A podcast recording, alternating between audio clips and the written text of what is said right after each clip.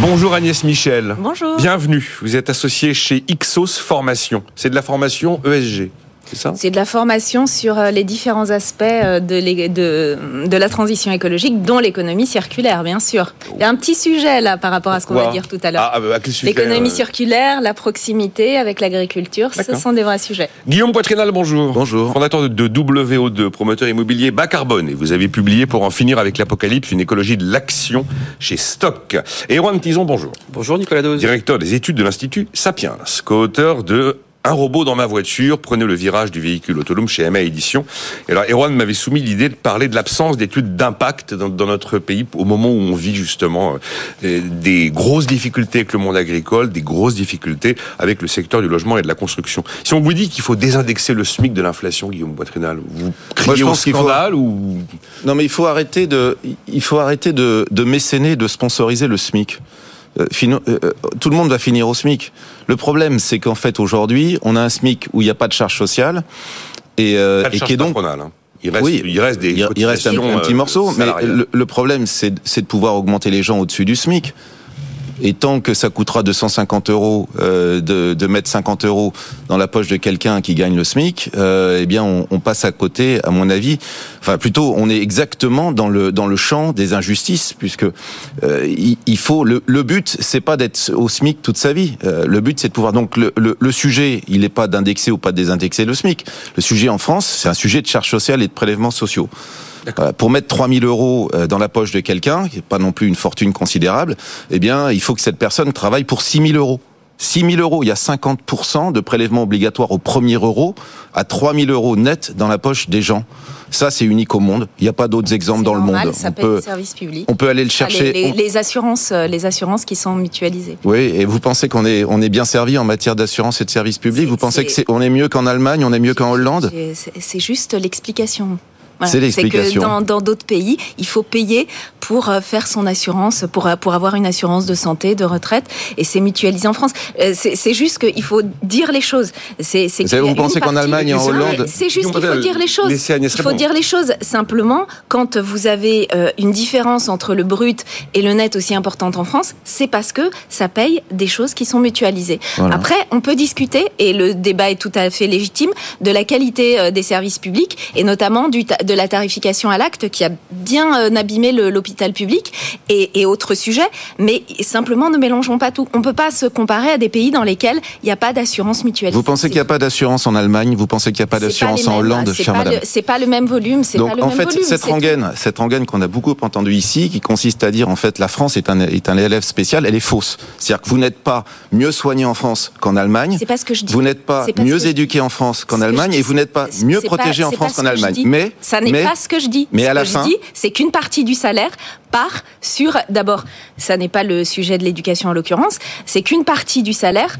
part sur des assurances mutualisées, principalement la retraite, la santé, la maladie professionnelle et euh, maintenant plus trop la famille. Voilà, c'est tout, c'est comme ça, c'est simplement que si on parle de, de, de, ce, de cette problématique qui est totalement légitime, euh, de savoir de quoi se compose le salaire brut versé par l'employeur, il faut savoir de quoi on parle. C'est pas juste du salaire, c'est une partie mmh. D'assurance qui dans d'autres pays serait payée en plus sur la partie que touche effectivement le salarié. Alors c'est ce que je conteste. Donc, alors maintenant, si vous contestez le système de sécurité non, non, sociale, excusez-moi, excusez-moi, je conteste, c'est-à-dire, non, je conteste, c'est-à-dire, je pense qu'il y a plus de contributions en France, et vous connaissez les chiffres, hein, il y a 10 points de PIB de plus de contributions en France, pour des assurances, pour un retour qui est peu ou prou le même. Et je peux vous dire, puisque moi j'ai travaillé en Hollande, qui est un pays à équilibre budgétaire, qui est un pays à charge sociale, qui sont pas inexistante, hein, chère madame. Ce n'est pas les États-Unis, je vous parle pas d'Angleterre. Je vous parle d'un pays, mhm. d'ailleurs, plutôt d'esprit euh, un petit peu socialiste, vous voyez, qui retrouve euh, vos idées, etc., de partage, ah, euh, de mutualité, etc. mais, mais je peux vous assurer, je peux vous assurer, chère madame, qu'on est capable de faire avec beaucoup moins de prélèvements obligatoires. Je peux vous assurer que ces prélèvements obligatoires en France, ils sont source d'un malaise considérable de la classe moyenne, considérable, et ils font que, en effet, les gens travaillent beaucoup, coûtent beaucoup et à la fin, il leur reste très peu. Et c'est le sentiment euh, de beaucoup de gens. Par rapport, alors, on a évoqué le prix du travail en général. Là, la question de départ, c'était de savoir s'il fallait totalement modifier la façon de fixer le salaire minimum. Moi, je trouve que désindexer le SMIC ou dire on le supprime, c'est presque la même chose. En tout cas, l'idée de Marc Ferracci, du député Renaissance, c'est qu'il faudra un nouveau mode de calcul qui repose sur la moyenne des minima de branche et plus ce mécanisme automatique reposant sur une sur une calcul d'une formule euh, actualisée deux fois dans l'année en théorie. Qu'est-ce que vous en pensez Oui, c'est ça. Ou alors vous, pouvez poursuivre sur ce qu'on disait à propos du système social et puis combien il me coûte, qu'est-ce que j'ai en, regard de ces cotisations prélevées? Mais si vous me permettez, je vais faire les deux même. Bah, bah y Le... Et n'hésitez pas à intervenir. Déjà, le, la, premièrement, c'est ça d'avoir ce débat-là sur le SMIC. Il se trouve qu'effectivement, le SMIC euh, concerne aujourd'hui 17% de la population active. On a gagné quand même 5 points en l'espace de 5 ans, donc il y a quand même un vrai sujet sur, ce, sur cette question-là. On a smicardisé, ah la population française. On a passé les 3 millions de gens payés un SMIC. Hein. Exactement. Donc dans une, dans une situation où vous avez effectivement une inflation qui augmente fortement, le fait d'indexer le SMIC sur l'inflation permet d'éviter que pas mal de gens tombent dans la pauvreté, au moins d'un point de vue statistique. Donc ça, d'un point de vue statistique, ça a un certain intérêt. Après, se poser la question effectivement sur le niveau du SMIC, moi je pense qu'il est très sain. Pourquoi? Parce que rappelons que Comment est-ce qu'on fixe un salaire normalement en économie? C'est par rapport à la productivité, marginale d'un salarié. Or, le problème au SMIC, c'est que vous avez toute une myriade de personnes qui ont des productivités extrêmement différentes et qui du coup se retrouvent valorisées au même prix. Du coup, ça pose un problème de productivité, ça pose surtout un euh, de compétitivité et ça pose un problème d'employabilité pour la plupart de ces personnes-là. Je vais faire de manière triviale, une personne qui va rapporter 6 euros de l'heure, c'est très difficile de lui verser 9 euros. Or, en France, vous n'avez pas possibilité de déroger à la règle de lui verser 9 euros. Donc, vous avez le choix soit d'employer la personne à perte, soit de décider de ne pas employer la personne et donc du coup d'alimenter le chômage. Donc c'est pour ça que se poser la question, comme le font certains autres pays, de effectivement abaisser potentiellement le SMIC, qui je rappelle en France est le plus haut par rapport au salaire médian. On est à 61% du salaire médian. Exactement, mais de créer, donc qui pose aussi la question peut-être de la faiblesse du salaire médian, mais ça c'est un autre problème d'échelle de, mobile des salaires. Et donc du coup de se poser la question d'avoir un SMIC qui soit peut-être beaucoup plus bas, mais des mécanismes de compensation qui soient beaucoup plus hauts, peut-être que juste ça, serait à, à coût à, coût fixe, en tout cas à, coût, euh, enfin, le, salarié aurait exactement la même chose, mais pour les entreprises, ce serait peut-être un petit peu moins handicapant. Quand le revenu minimum remplace le salaire minimum. Exactement. Voilà, c'est l'idée de l'impôt négatif qu'on évoquait avec Jean-Marc Daniel ce matin, en fait. Peut-être que c'est une idée vers laquelle on doit aller, notamment, mais pour le coup, c'est pas juste se poser la question de l'indexation, il faut se poser la question de la productivité, de la compétitivité et surtout de la question des charges. Je reprends la balle au bon du premier débat qui a eu avant, euh, lancé par Guillaume.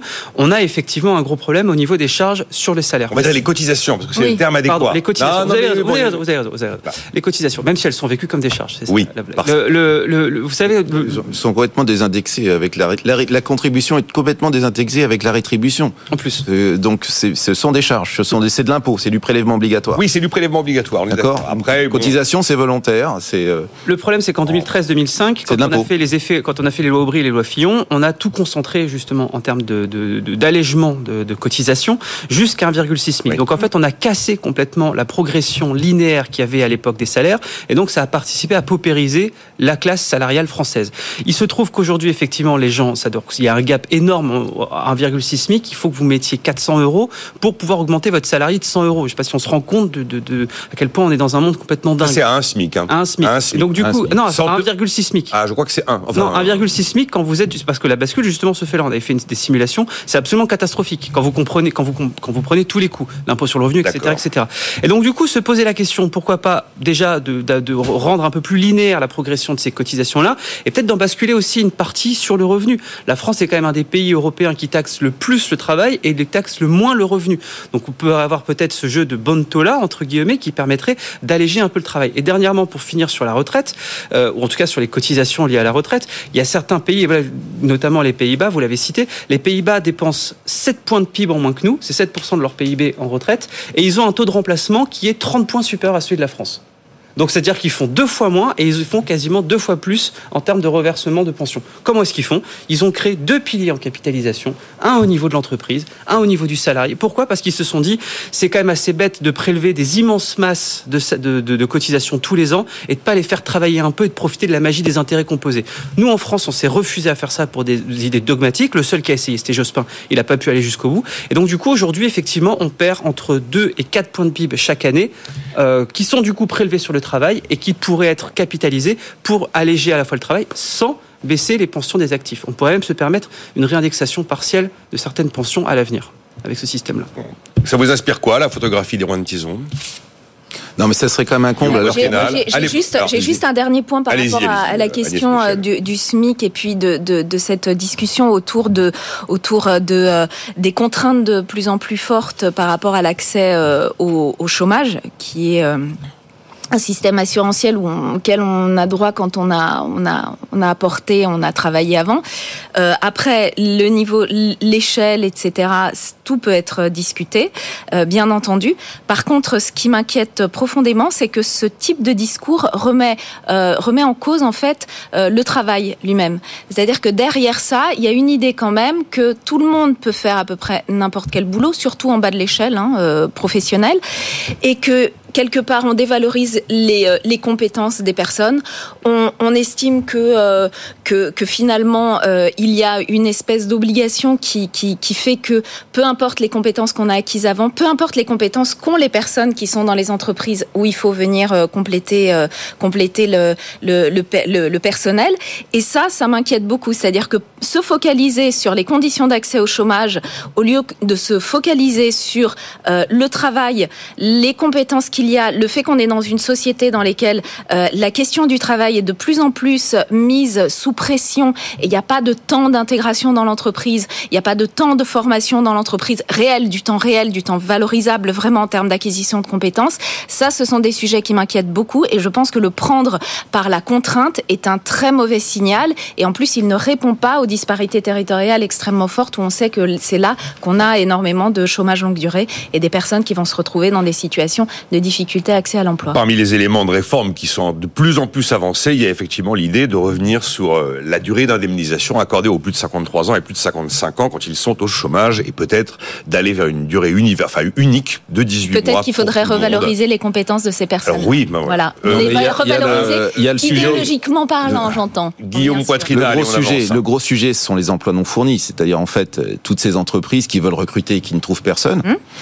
Et, euh, et, malgré tout, on peut pas dire que euh, ça n'a pas, ça n'a aucun lien euh, avec euh, le, le, le, welfare state à la française et avec les indemnités longues, le taux de remplacement, etc.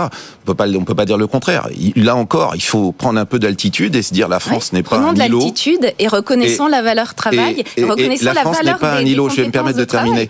Je sais que vous aimez bien me couper, mais je vais me permettre de me terminer. je, suis vraiment désolé. Je, suis confus. Non, non, non, non je ne vous ai pas interrompu, donc ayez cette politesse, s'il vous plaît. Euh, je, je pense qu'il faut prendre un tout petit peu d'altitude et regarder ce qui se passe un petit peu chez nos voisins. Nous avons euh, le régime d'assurance chômage le plus généreux du monde. Et euh, encore il a été combiné. Oui, oui, il faut pas le dire. Oui, encore aujourd'hui. Euh, nous avons, euh, voilà. Et malgré les réformes, nous avons aussi le régime d'indemnisation du licenciement qui est encore très généreux, plus généreux que, que, que nos voisins. Et tout ça fait en sorte qu'en fait, il y a à la fin, quand même, malgré tout, énormément d'emplois non pourvus et, et, certains secteurs dans lesquels les gens, bah, finalement, travaillent un petit peu en intermittence. Il faut le reconnaître. Ça a été dit ici sur le secteur de la restauration. il y a d'autres secteurs qui sont des secteurs très en tension, où les gens n'ont pas peur en fait euh, d'aller négocier une rupture euh, conventionnelle. D'ailleurs, c'est très facile aujourd'hui de faire une rupture conventionnelle, beaucoup plus qu'avant. Il faut peut-être se poser la question euh, là-dessus, et puis ensuite de se mettre au chômage pendant, pendant quelques mois et de vivre au, au, crochet de la société, puis ensuite revenir, puisque de toute façon ces secteurs étant en tension, il y a de toute façon du boulot. Donc il y a quand même malgré tout, je pense, une question aujourd'hui, et je pense qu'il faudra se la poser. Là encore, la, la solution elle n'est pas très compliquée. La solution elle est de regarder chez les voisins. Oui, enfin, on va pas avoir un système d'assurance chômage à l'anglaise où on a mis. Euh, non, ils font plus partie de l'Europe. Oui, c'est plus un modèle. Ils sont, ils sont voisins quand même. C'est 98 euros la semaine hein, pour tous, hein, l'assurance chômage sans, sans, sans, vous interrompre, il y a quand même une question à se poser. C'est aussi pourquoi un certain nombre d'entreprises euh, licencient, euh, font régulièrement des plans de licenciement euh, qui sont, euh, par euphémisme, appelés des plans de sauvegarde de l'emploi. Oui, les fameux font des, e, des licenciements. ouais, c'est assez paradoxal. oui, hypocrite c'est la question, c'est pourquoi est-ce que finalement on a ce problème avec les personnes qu'on considère seniors assez jeunes en France? C'est probablement un problème français là aussi, mais c'est moins celui qu'on aborde dans les médias malheureusement. Pourquoi est-ce que ce besoin de pousser les gens euh, vers la sortie euh, le plus rapidement possible, de se priver de leurs compétences, de ne pas travailler sur des tuilages comme on dit euh, entre des personnes qui entrent et des personnes qui vont sortir, ça, ce serait déjà une façon de sécuriser la la compétence et sa transmission. Et puis après, sur les secteurs que vous avez cités comme la restauration, on sait que les conditions de travail sont assez délétère. Euh, il y a des problématiques, on va en parler peut-être tout à l'heure, euh, du logement, où on se rend compte qu'effectivement, quand on paye les gens euh, dans des dans des endroits touristiques ou en tension en termes de logement, bah, il, y a, il y a quand même un déséquilibre extrêmement fort entre la capacité de se loger par rapport aux salaires qui sont fournis. Donc à un moment donné, il faut. Moi, j'entends qu'on tape sur les personnes en disant vous devriez travailler, mais quelles, quelles sont les perspectives qu'on leur offre. Et il faudrait aussi se poser la question côté employeur, sans mettre tout le monde dans le même panier, bien entendu, sur les conditions qu'on offre aux personnes de travailler dans de bonnes. Je vais vous rassurer. En fait, après, on clôt le sujet en avance. On va, on parle des agriculteurs. Et... Être chef dans la restauration aujourd'hui, c'est bien payé. Je peux, je peux vous le dire. Je connais assez bien le secteur. Euh, être euh, aujourd'hui manœuvre sur un chantier euh, de BTP, c'est bien payé aussi et pourtant euh, et pourtant on n'a personne. Donc euh, il y a, y a peut-être un il y a peut-être un sujet. Euh, vous savez qu'il y a 50 000 chefs aujourd'hui. J'ai entendu ça sur BFM, très bonne chaîne de radio, le numéro un de l'économie. euh, qu'il y avait 50 000 chefs cuisiniers qui étaient aujourd'hui aux acédiques en France. donc il faut peut-être se poser la question de savoir à un moment donné il faut bosser quoi. Je veux dire moi je veux bien tout entendre, mais il y a un moment donné où on c'est pas c'est pas parce qu'on est sorti d'une fac de sociaux qu'on se dit automatiquement la société me doit un boulot dans la socio, quoi, dans la sociologie. Je suis absolument désolé. Il y a un moment donné où il faut se rendre compte de là où il y a, où la société a besoin de vous, là où vous allez pouvoir vous réaliser, là où vous allez pouvoir gagner de l'argent, là où vous allez pouvoir être autonome, et puis arrêter de dépendre des URSAF, des ACDIC, des, des APL, etc. C'est ça qui devrait être l'objectif, l'objectif de tout le monde, et non pas de dire je vais mettre un espèce de, de grand, grand, grand matelas euh, d'assurance, d'assurance sociale pour faire face au fait que euh, que j'ai été formé pour faire de la sociologie au lieu d'être formé pour être dans le bâtiment. Là, vous parliez des chefs. Dans le bâtiment. La question, c'est encore une fois la, qualité du euh, travail et la reconnaissance là où il y a du, boulot. travail. Maintenant, euh, si vous voulez, reportons toujours sur, les, sur le bas de l'échelle, mais ça résoudra rien. Le, c'est pas le bas J'ai la, hein. la conviction qu'il y aura certainement, probablement, dans le discours de politique générale de Gabriel Attal, des éléments de réforme. Je doute, je doute qu'on ouvre un truc aussi inflammable que la désindexation du SMIC. Hein. Voilà, Marc Ferrand. Non, mais surtout après avoir indexé les retraites, parce qu'il faut quand même le savoir. Oui, oui, bah, indexer les retraites autant qu'on l'a fait et pour désindexer c'est le SMIC en dessous, il y a quand même un petit problème de, justice entre les générations. Euh, la crise des agriculteurs. La crise des agriculteurs. Erwan, comment enfin, je peux vous poser 25 questions elle vous inspire quoi à ce stade, Erwan Tison, cette crise? Je vois pas ce que Gabriel Attal va pouvoir sortir de miraculeux de son chapeau pour réussir à calmer cette grogne qui, est toujours là, toujours là.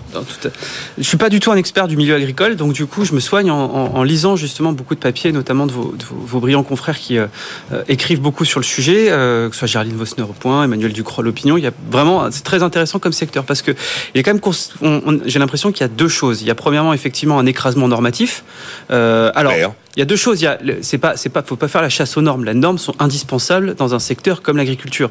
La norme, c'est ce qui différencie un poulet de Bresse qui a besoin de 6 mètres carrés et de 294 jours euh, en extérieur pour pouvoir justement avoir ce label-là, d'un poulet élevé en batterie qui a à peu près 30 cm carrés pour lui. Donc les normes sont indispensables. Par contre, ce qui est dommage, c'est l'accumulation et la complexité des normes. Le fameux exemple des haies qui doivent. Ah bah euh, voilà. Donc il y a deux choses. en boucle. Il y a la surtransposition. C'est quand même lunaire l'exemple. Oui, mais c'est, mais quelque part, la théorie économique nous, le, nous c'est la théorie des organisations. Quand vous avez une organisation qui existe, notamment la haute fonction publique pour exister elle-même, parce que malheureusement il y a une myriade de, de, gens qui ne savent pas quoi faire dans ces secteurs-là et dans ces services-là. Et ben pour exister, ben on se pose la question de comment j'arrive à complexifier la chose. David Graber l'a très bien expliqué dans Bullshit Job. Il, cite un exemple à part l'Angleterre, c'est la France. Il dit là où vous avez le plus gros nombre de bullshit jobs, ce sont dans les ministères. Pourquoi? Parce qu'en fait, les, malheureusement, on crée de la bureaucratie qui sont obligés. C'est c'est on est purement dans la bureaucratie. On est obligé de créer de la complexité pour pouvoir exister, pour pouvoir montrer que mon poste sert à quelque chose. Et de l'autre côté, vous avez un problème de coût. Et le problème de coût, malheureusement, c'est un problème lié au consommateur. Je ne pense pas que l'État puisse décider de dire, vous, demain, vous allez acheter des volailles de Brest plutôt que des volailles euh, qui viennent de l'autre bout du monde. Pourquoi? Parce que c'est le consommateur qui a plus de poids avec sa carte bleue qu'avec euh, sa carte d'électeur. Le problème, c'est que quand on regarde en 50 ans, le poids de l'alimentation a été divisé par 3 dans le budget des ménages. C'est une très bonne chose, c'est des gains de productivité, etc. Mais donc, du coup, ce n'est plus vu aujourd'hui comme étant essentiel dans la consommation des, des ménages. A contrario, qu'est-ce qui a fait, qu'est-ce qui a fait l'effet inverse? C'est le logement.